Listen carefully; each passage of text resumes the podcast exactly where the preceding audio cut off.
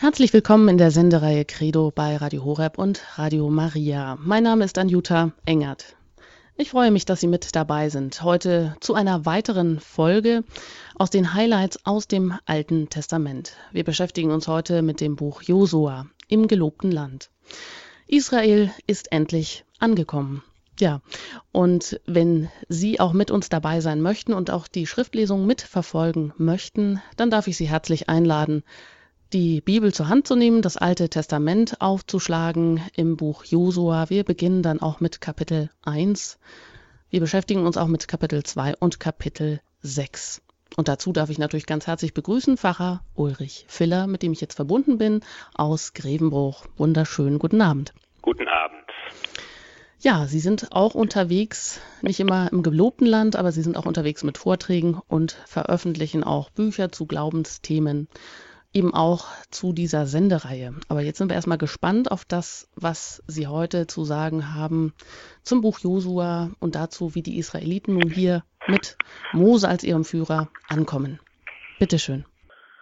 Zum zweiten Mal steht das Volk Israel an der Grenze des Landes, das sich östlich und westlich des Jordan erstreckt. Des Landes, das Gott dem Abraham und seinen Nachkommen verheißen hat. Abraham selbst hatte die Erfüllung dieser Verheißung nicht mehr erlebt. Er besaß kein Land. Als seine Frau Sarah starb, musste er ein Feld kaufen, um sie beisetzen zu können. Viele Generationen später soll die große Verheißung verwirklicht werden. Aber nun heißt der Führer des Volkes Josua und nicht Mose. Was ist geschehen? Als Mose das Volk Israel im zweiten Jahr nach dem Auszug aus Ägypten an die Grenze des gelobten Landes geführt hatte, wurden Kundschafter ausgesandt. Sie bestätigten zwar, dass es sich wirklich um ein Land handelt, in dem Milch und Honig fließen, befürchteten aber, dass es den Israeliten nicht gelingen wird, die dort siedelnden Völker zu vertreiben und zu bezwingen. Das Volk verliert den Mut. Es will sich andere Anführer wählen und nach Ägypten zurückkehren. Zur Strafe für das mangelnde Vertrauen in die Führung Gottes muss das Volk nun 40 Jahre durch die Wüste ziehen. Und der Herr verkündet, keiner von euch wird in das Land kommen, auch wenn ich meine Hand erhoben und geschworen habe, euch darin wohnen zu lassen. Außer Kaleb, der Sohn Jephunes, und Josua, der Sohn Nuns.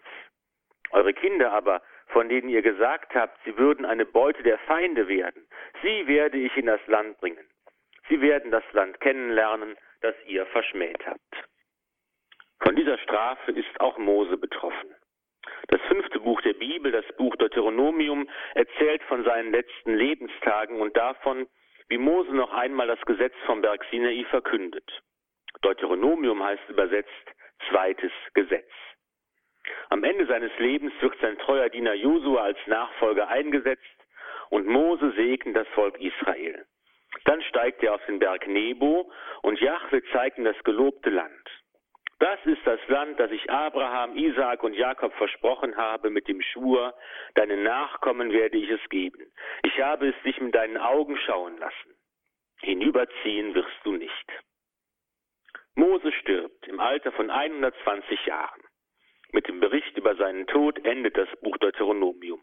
Es bildet den Abschluss des Pentateuch, des Fünf-Gefäßes, wie die ersten fünf Bücher der Bibel genannt werden. Es schließen sich die sogenannten Geschichtsbücher an, die die Geschichte des Volkes Israel von der Landnahme bis zu den Makkabäerkämpfen erzählen, also ungefähr den Zeitraum von 1200 vor Christus bis 150 vor Christus umfassen. Das erste dieser Geschichtsbücher ist nach dem neuen Führer des Volkes Israel benannt, Josua. Es besteht aus drei Teilen. Zunächst wird von der Eroberung des gelobten Landes erzählt. Der zweite Teil beschreibt ausführlich, wie das Land unter den Stämmen Israels aufgeteilt wird. Das Buch schließt mit einer großen Abschiedsrede Josuas und dem Bericht über seinen Tod.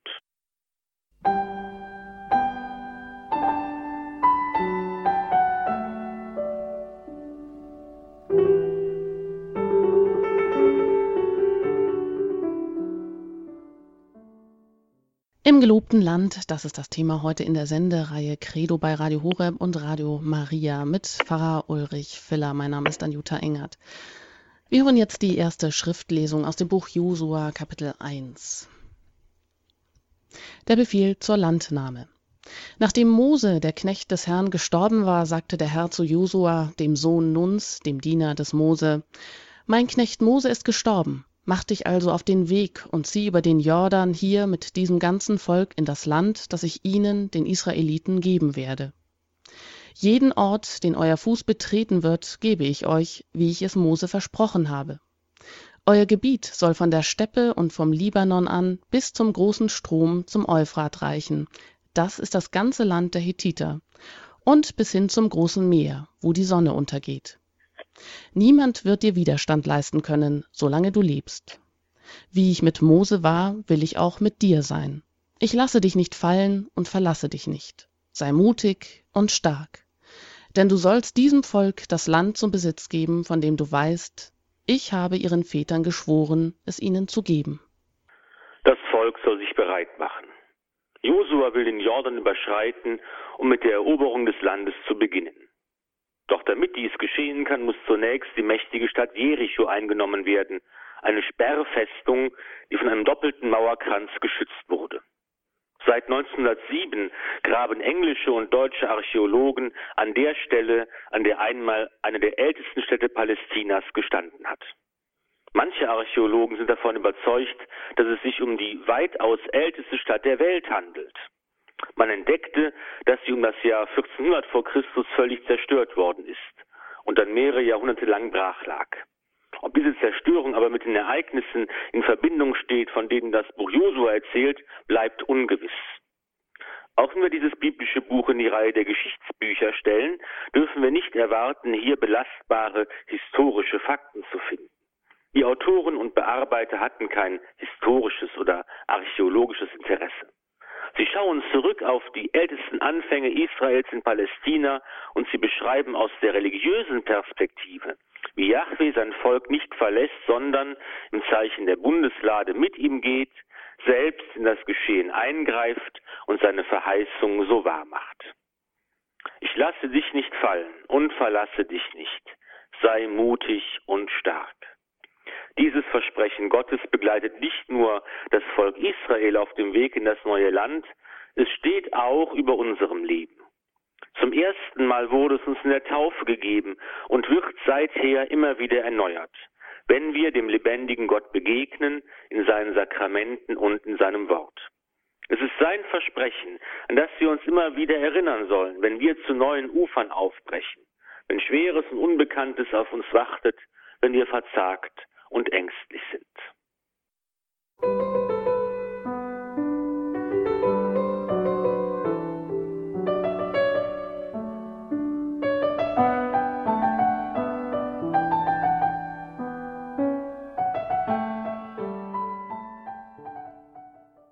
In der Sendereihe Credo geht es heute im gelobten Land darüber, wie die Israeliten nun das verheißene Land einnehmen. Ich lasse dich nicht fallen und verlasse dich nicht, sei mutig und stark, so der Zuspruch Jahwes zu seinem Volk, zu seinem Anführer Josua. Wir hören die zweite Schriftlesung. Die Kundschafter in Jericho. Josua, der Sohn Nuns, schickte von Schittim heimlich zwei Kundschafter aus und befahl ihnen, geht, erkundet das Land, besonders die Stadt Jericho. Sie brachen auf und kamen zu dem Haus einer Dirne namens Rahab. Dort wollten sie übernachten. Man meldete dem König von Jericho, heute Nacht sind ein paar Männer hierher gekommen, Israeliten, um das Land auszukundschaften. Da schickte der König von Jericho Boten zu Rahab und ließ ihr sagen, Gib die Männer heraus, die bei dir in deinem Haus eingekehrt sind, denn sie sind gekommen, um das ganze Land auszukundschaften. Da nahm die Frau die beiden Männer und versteckte sie. Zu den Boten aber sagte sie, Ja, die Männer sind zu mir gekommen, doch ich wusste nicht, woher sie waren. Als das Stadttor bei Einbruch der Dunkelheit geschlossen werden sollte, sind die Männer weggegangen. Ich weiß aber nicht, wohin sie gegangen sind. Lauft ihnen schnell nach, dann könnt ihr sie noch einholen. Sie hatte aber die Männer auf das flache Dach gebracht und unter den Flachsstängeln versteckt, die auf dem Dach aufgeschichtet waren. Inzwischen hatte man die Verfolgung der Männer aufgenommen, und zwar in Richtung Jordan, zu den Furten hin und man hatte das Stadttor geschlossen, nachdem die Verfolger hinausgegangen waren. Bevor die Männer sich niederlegten, stieg Rahab zu ihnen auf das Dach hinauf und sagte zu ihnen, Ich weiß, dass der Herr euch das Land gegeben hat und dass uns Furcht vor euch befallen hat und alle Bewohner des Landes aus Angst vor euch vergehen. Denn wir haben gehört, wie der Herr das Wasser des Schilfmeers euretwegen austrocknen ließ, als ihr aus Ägypten ausgezogen seid. Wir haben auch gehört, was ihr mit Sihon und Og, den beiden Königen der Amoriter, jenseits des Jordan gemacht habt. Ihr habt sie dem Untergang geweiht. Als wir das hörten, zerschmolz unser Herz und jedem stockte euretwegen der Atem. Denn der Herr, euer Gott, ist Gott droben im Himmel und hier unten auf der Erde. Nun schwört mir beim Herrn, dass ihr der Familie meines Vaters euer Wohlwollen erweist, wie ich es euch erwiesen habe, und gebt mir ein sicheres Zeichen dafür, dass ihr meinen Vater und meine Mutter, meine Brüder und meine Schwestern und alles, was ihnen gehört, am Leben lasst und dass ihr uns vor dem Tod bewahrt. Die Männer antworteten ihr, wir bürgen mit unserem Leben für euch, wenn ihr nur unsere Sache nicht verratet. Wenn uns der Herr das Land gibt, werden wir dir unser Wohlwollen und unsere Treue zeigen. Darauf ließ die Frau sie mit einem Seil durch das Fenster die Stadtmauer hinab. Das Haus, in dem sie wohnte, war nämlich in die Stadtmauer eingebaut. Sie riet ihnen, geht ins Gebirge, damit die Verfolger euch nicht finden, Dort haltet euch drei Tage lang verborgen, bis die Verfolger zurückgekehrt sind. Dann könnt ihr eures Weges gehen. Die Männer sagten zu ihr, wir können uns nur unter folgender Bedingung an den Eid halten, den du uns hast schwören lassen. Wenn wir in das Land eindringen, musst du diese geflochtene, purpurrote Schnur an das Fenster binden, durch das du uns herabgelassen hast und du musst deinen Vater, deine Mutter, deine Brüder und die ganze Familie deines Vaters bei dir in deinem Haus versammeln. Jeder aber, der aus der Tür deines Hauses heraustritt, ist selbst schuld, wenn sein Blut vergossen wird. Wir sind dann ohne Schuld. Doch bei jedem, der mit dir in deinem Haus bleibt, tragen wir die Schuld, wenn Hand an ihn gelegt wird. Auch wenn du unsere Sache verrätst, brauchen wir uns nicht an den Eid zu halten, den du uns hast schwören lassen.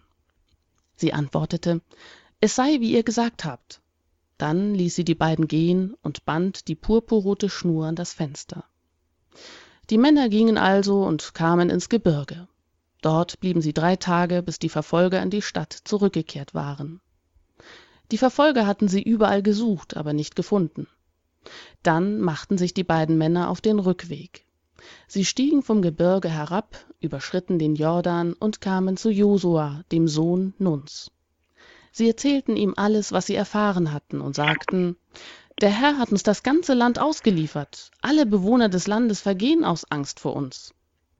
Die spannende Geschichte von den Kundschaftern, die vorausgeschickt werden, um heimlich die Verteidigungsanlagen Jerichos auszuspionieren und über ihre Entdeckung von der Prostituierten Rahab versteckt und gerettet werden, ist eine der bekanntesten Erzählungen aus dem Buch Josua. Das Haus der Rahab direkt an der Stadtmauer können wir uns als zwielichtige Taverne oder Wirtshaus vorstellen. Wir wissen, dass in altbabylonischer Zeit auch Frauen solche Schenken führten, die eine ideale Anlaufstelle für Durchreisende und Fremde jeder Art boten und ein Ort nicht nur verbotenen Vergnügens, sondern auch aller möglicher heimlicher Geschäfte gewesen sein mögen. Die Chefin dieses Hauses ist die Dirne Rahab. Bei ihr kommen die Spione Israels unter. Es wird nicht davon berichtet, wer die Kundschafter verrät, aber als die Schergen des Königs sie suchen, handelt Rahab rasch, geschickt und sicher. Sie muss eine energische und willensstarke Frau gewesen sein, die zudem auch über einen gewissen Sinn für politische Zusammenhänge verfügte. Die Wanderung des Volkes Israel durch die Wüste ist ja nicht unbemerkt geblieben. Die wunderbare Rettung der, vor der Armee des Pharao im Schilfmeer und später die Siege gegen die Könige der Amoriter das ganze Jordanland ist aufgeschreckt und fürchtet sich vor diesem kriegerischen Volk und seinem mächtigen Gott, der sie gegen alle Widerstände in das verheißene Land führt. Rahab ist auch eine Frau von schnellen Entschlüssen. Sie versteckt die Israel israelischen Spione auf dem Dach ihres Hauses und führt die Boten des Königs in die Irre. Sie habe die Fremden nicht erkannt, wisse nichts von ihnen und sie seien schon wieder bei Anbruch der Dunkelheit fortgeeilt. Später lässt sie die Kundschafter an einem Strick aus dem Fenster hinab. Diese riskante Hilfe leistet Rahab nicht ohne einen Gegendienst. Sie verlangt, dass sie selbst und ihre ganze Familie verschont werden, wenn die Stadt gestürmt wird. Und sie lässt die Kundschafter bei ihrem Eigengott Jahwe einen Schwur leisten, dass sie sich auch an die Vereinbarung halten. Sie verabreden folgendes Vorgehen.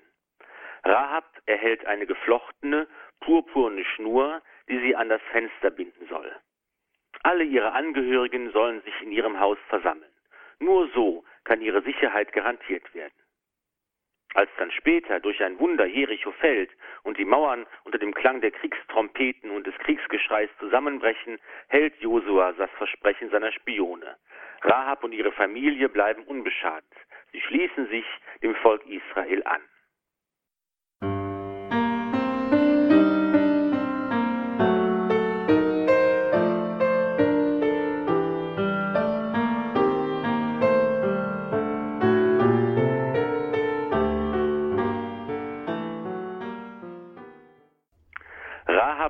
Heidin und Dirne findet zum Glauben an den Gott Israels, an den Gott, der seinem Volk die Treue hält, der es begleitet und führt. Auch im Neuen Testament wird sie genannt. Sie ist eine der vier Frauen, die im Stammbaum Jesu namentlich erwähnt werden. Im Brief an die Hebräer wird sie als Vorbild des Glaubens gerühmt.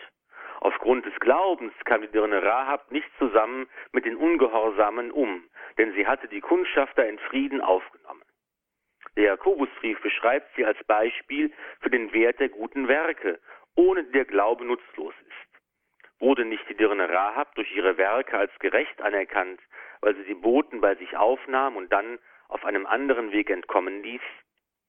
Auch die Kirchenväter verweisen auf diese beeindruckende Frauengestalt des Alten Testaments.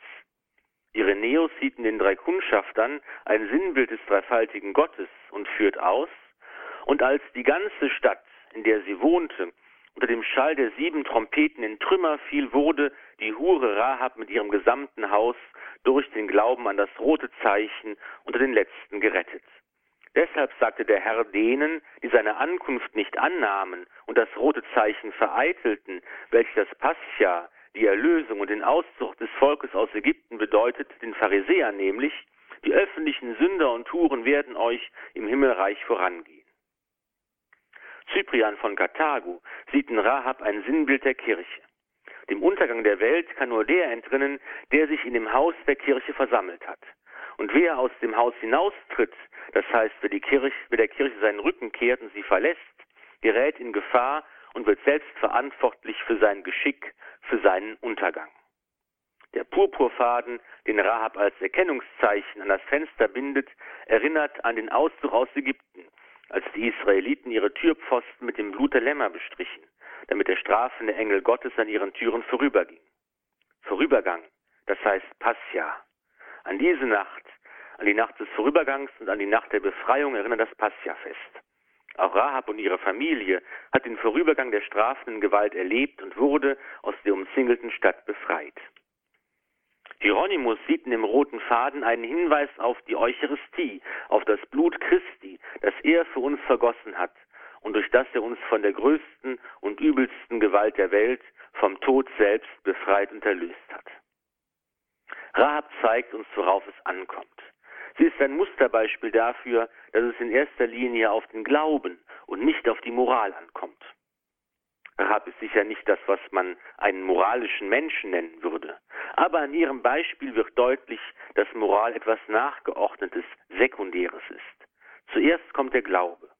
Der Glaube an den treuen Gott, der Glaube an Jesus Christus und seine Kirche, in die wir durch die Taufe eingegliedert wurden. Rahab zeigt uns, dass wir nicht erst moralisch perfekte Menschen werden müssen, bevor wir an Christus glauben und ihm nachfolgen können. Moralisch perfekt werden wir so wahrscheinlich sowieso nicht, wenn überhaupt, dann nur in der Nachfolge des Herrn und nicht ohne ihn. Wenn überhaupt, dann nur mit Hilfe der Gnade Gottes, mit dem Geschenk seiner Vergebung und dem Sakrament der Beichte. Ganz egal, wie moralisch ich mich fühle oder bin, jeder kann heute und hier und sofort damit beginnen, an Christus zu glauben und ihm im Alltag nachzufolgen. Etwas von der Entschiedenheit, dem praktischen Zupacken, das Rahab auszeichnet, würde uns in unserem praktischen Alltagsglauben gar nicht so schlecht anstehen.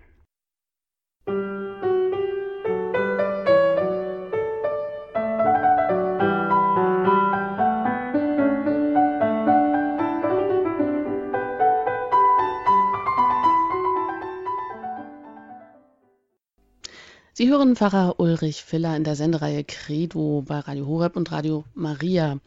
In den Highlights aus dem Alten Testament erklärt er uns heute, wie die Israeliten im gelobten Land ankommen und es nun in Besitz nehmen sollen. Dabei spielt Rahab eine Heldenrolle, die Dirne, die zum Glauben findet an den Gott Israels, ein Nebenschauplatz, der hier aber auch ganz wichtig wird, die nämlich die Kundschaft dabei sich aufnimmt und dadurch sich und ihre Familie rettet. Hören Sie weiter. Nachdem die Kundschafter glücklich zu Josua zurückgekehrt sind, bricht das Volk Israel auf und durchquert den Jordan. Wie bereits in der Wüste wird die Bundeslade vorangetragen. Die Fluten des Jordan, die über die Ufer getreten war, bleiben stehen, sodass das ganze Volk trockenen Fußes an das andere Ufer gelangen kann. In der Steppe wird zum ersten Mal das Passjamal gefeiert, nachdem Josua alle beschnitten hatte, die während der Wüstenwanderung geboren worden waren.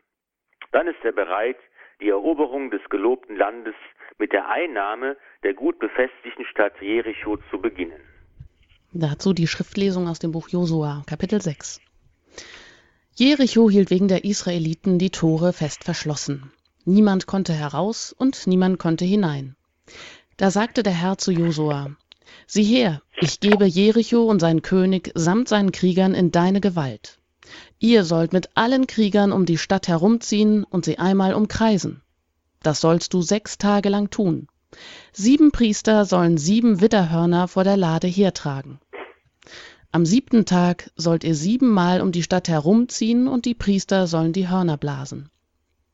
Wenn das Widderhorn geblasen wird und ihr den Hörnerschall hört, soll das ganze Volk in lautes Kriegsgeschrei ausbrechen. Darauf wird die Mauer der Stadt in sich zusammenstürzen.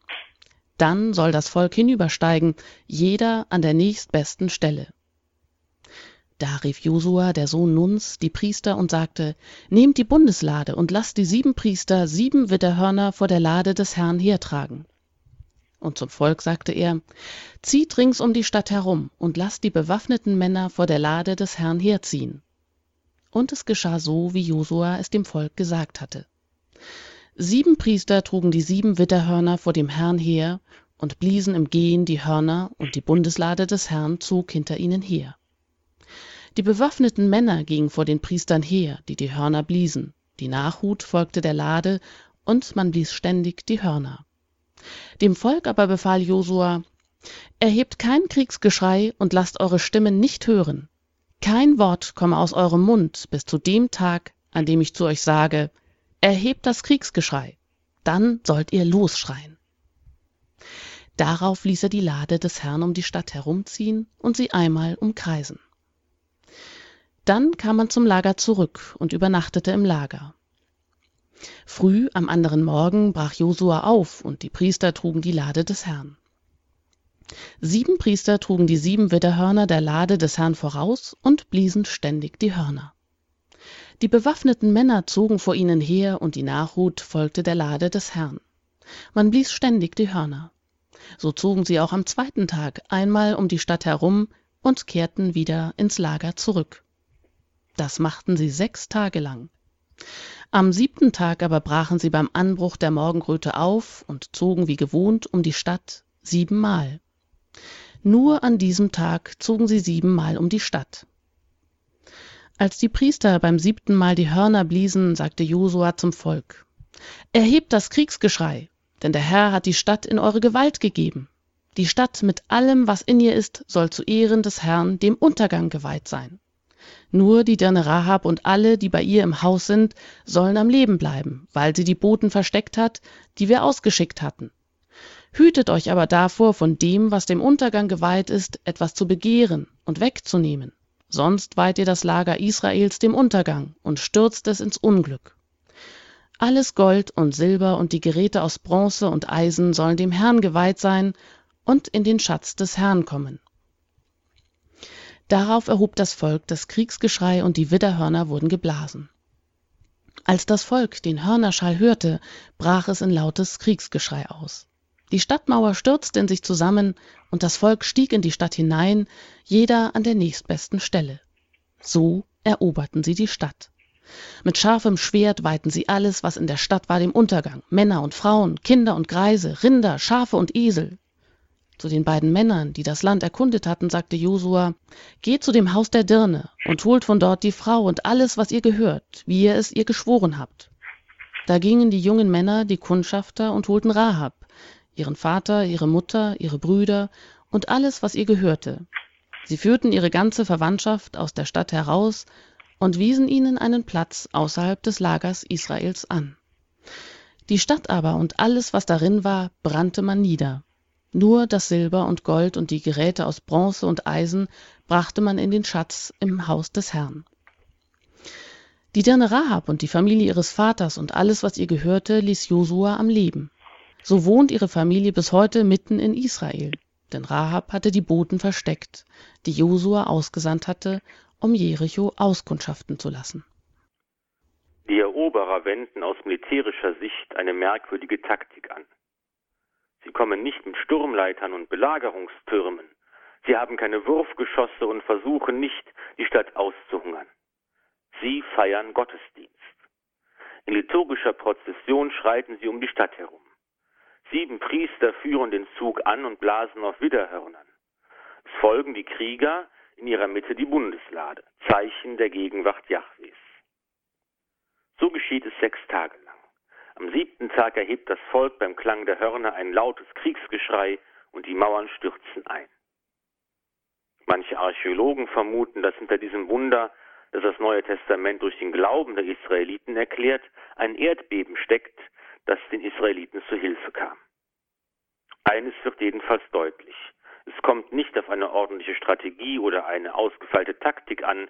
Es geht nicht um militärische Stärke, menschliche Klugheit oder List. Es ist Yahweh selbst, der hier Einzug in die Stadt hält und den keine noch so hohe Befestigung, keine noch so starke Stadtmauer aufhalten kann. Er ist es, der seinem Volk das Land als Geschenk übergibt. Für Augustinus ist der Umzug mit der Bundeslade ein Sinnbild für die frohe Botschaft des Evangeliums, die von der siebenfachen Gnade des Heiligen Geistes spricht. Dadurch werden alle Stützpunkte dieses sterblichen Lebens zerstört. Das bedeutet, alles menschliche Hoffen und Planen, das sich nur auf diese Welt und Zeit bezieht, alles, was den Menschen daran hindert, das Himmelreich zu erlangen, müssen vor der Kraft des Geistes und dem Wort Gottes weichen. Heute können wir den Bericht von der Eroberung Jerichos nur schwer mit dem christlichen Gottesbild in Einklang bringen.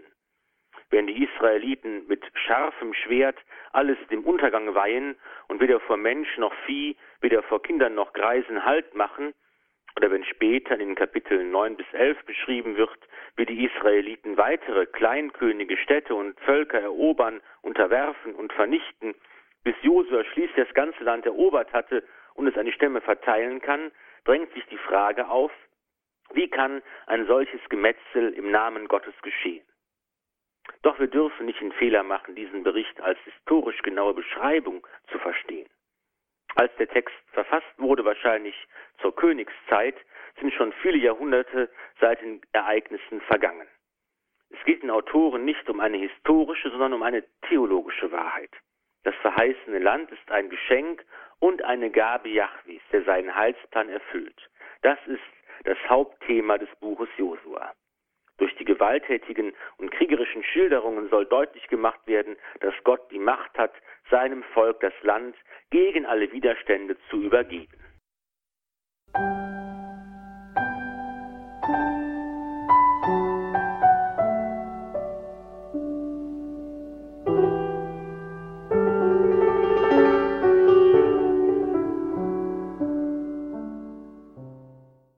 Der Sendereihe Credo, heute mit dem Thema Im gelobten Land, sprechen wir über das Buch Josua. Pfarrer Ulrich Filler erklärt uns das nicht ganz einfach zu verstehende ja, Geschehen von der Einnahme des Landes, was den Israeliten ja lange versprochen wurde. Aber hier ist natürlich auch von Gewalt die Rede. Nur Pfarrer Ulrich Filler erinnert immer wieder daran, dass das eben hier so nicht historisch gelesen werden kann, sondern vor allem theologisch. Hören Sie weiter, Pfarrer Ulrich Filler. Als Abraham einst dem Ruf Gottes folgte und seine Heimat verließ, führte ihn sein Weg zunächst nach Kanaan, an den Ort Sichem, wo die Orakeleiche stand und sich ein Heiligtum der Heiden befand. Dort verspricht ihm der Herr, deinen Nachkommen gebe ich dieses Land. Viele Generationen später erfüllt sich nun diese Verheißung und Josua führt nach der Eroberung Unterwerfung des Landes das Volk Israel an eben diese Städte. Er erinnert das Volk an die Heilstaten des Herrn und verpflichtet es von neuem auf den Bund mit Gott. Dabei stellt er den Israeliten vor die Wahl, wem sie dienen wollen und erinnert sie an ihre Verantwortung. Fürchtet also jetzt den Herrn und dient ihm in vollkommener Treue. Schafft die Götter fort, denen eure Väter jenseits des Stroms und in Ägypten gedient haben, und dient dem Herrn. Wenn es euch aber nicht gefällt, dem Herrn zu dienen, dann entscheidet euch heute, wem ihr dienen wollt. Den Göttern, denen eure Väter jenseits des Stromes dienten, oder den Göttern der Amoriter, in deren Land ihr wohnt. Ich aber und mein Haus, wir wollen dem Herrn dienen. Das Volk antwortet auf diese Aufforderung mit einem Treuebekenntnis zum Bund Jahwes. Aber wie lange wird dieses Bekenntnis Bestand haben? Josua lässt keinen Zweifel daran, was geschehen wird, wenn der Bund gebrochen wird. Denn wenn ihr euch wirklich von ihm abwendet und euch diesen Völkern, die bei euch noch übrig geblieben sind, anschließt, wenn ihr euch mit ihnen vermischt und sie sich euch mit euch vermischen, dann könnt ihr gewiss sein, dass der Herr, euer Gott, diese Völker nicht mehr vor euren Augen vertreiben wird. Sie werden zur Schlinge und zur Falle für euch, zur Peitsche für euren Rücken und zum Stachel in euren Augen, bis ihr aus diesem schönen Land verschwindet, das der Herr, euer Gott, euch gegeben hat. Moderne Exegeten gehen davon aus, dass diese Stellen auf eine Bearbeitung aus der Zeit des Exils stammen. Das Land, die Gabe Jahwes ging verloren, weil das Volk Bund und Gesetz gebrochen hatte, weil es sich von Gott abwandte. Und das Exil wird nur als Strafe dafür empfunden. Vor diesem Hintergrund wird das Buch Josua zu einer Programmschrift für die Zeit nach dem Exil. Nur wenn das Gesetz des Mose der Leitfaden für das Leben des Volkes ist, wird es zurückkehren können. Haltet aber immer daran fest, alles zu beachten und zu tun, was im Gesetzbuch des Mose geschrieben steht. Weicht nicht nach rechts oder links davon ab. Soweit zum Buch Josua. Vielen Dank, Frau Ulrich Filler, für diese Erläuterungen und Erklärungen. Dennoch denke ich, müssen wir auf eine Frage äh, nochmal eingehen, weil das auch immer dem Christentum vorgeworfen wird. Dieses Buch Josua, das ja nicht das einzige im Kanon ist, wo es wirklich hart hergeht, ähm, ja, mit dem so, sogenannten Gemetzel im Namen Gottes, das ist die Frage.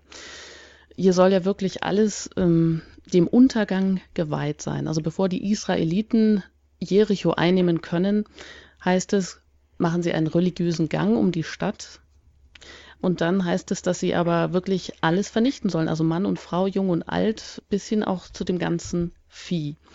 Wenn das nicht passiert, das pass äh, oder wenn sie das nicht tun, was passiert dann eigentlich? Also später wird der König Saul äh, aus diesem Grunde verflucht sein, weil er das nicht getan hat, also bis zum stumpfen Stiel auch Rinder und alles zu vernichten.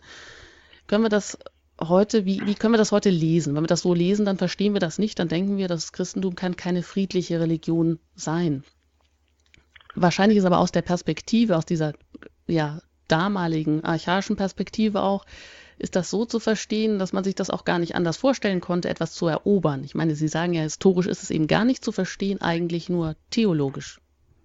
Aber vielleicht also dazu nochmal. muss man ja sagen, äh, Frau Engert, es geht ja um das die Geschichte des jüdischen Volkes, das ist ja noch nicht der christliche Glaube. Deshalb kann man ja auch gar nicht sagen, das ist jetzt das Christentum würde irgendwie ähm, Gemetzel befürworten oder ähnliches. Das äh, ist ja eine Verkürzung. Sondern es geht ja hier um die Geschichte äh, 1400, 1200 Jahre vor Christus, die Anfänge des Volkes Israel in Palästina. Und wir müssen jetzt hier beachten, dass es keine zeitgenössischen Berichte sind, die uns aus dieser Zeit erhalten geblieben sind, sondern dass es ja Texte sind, die sehr viel später entstanden sind und in denen theologisch und religiös beschrieben wird, wie der Anfang Israels in Palästina ähm, verstanden werden kann. Wenn wir also jetzt von der Archäologie ausgehen und von der Frage, was sagt man heute über diese Landnahme, wie sie im Buch Josa geschildert wird, dann muss man einfach sagen, dass es gar keine archäologischen Zeugnisse äh, und Belege dafür gibt, dass ein solcher kriegerischer Eroberungszug oder Vernichtungsfeldzug stattgefunden hat. Ähm, wir müssen es uns so vorstellen, dass im 12. Jahrhundert vor Christus ähm, das ägyptische Reich, das ja auch über Palästina herrschte, langsam im, Nieder im Niedergang äh, sich befand. Seine Macht zerfällt. Das Land Kanaan ist zerrissen und es gibt zahlreiche Kleinkönige, Stadtstaaten und Fürstentümer, die konkurrieren miteinander, die bekämpfen sich immer wieder ständig. Es gibt eine korrupte Beamtenschaft äh, der Ägypter, die das Land langsam ausblutet. Und in dieser Phase des Niedergangs und des Rückschritts äh, ist also auch eine Stadt wie Jericho dann vernichtet worden. Dass so etwas stattgefunden hat, dafür gibt es ja ähm, äh, auch Be Belege der Archäologie.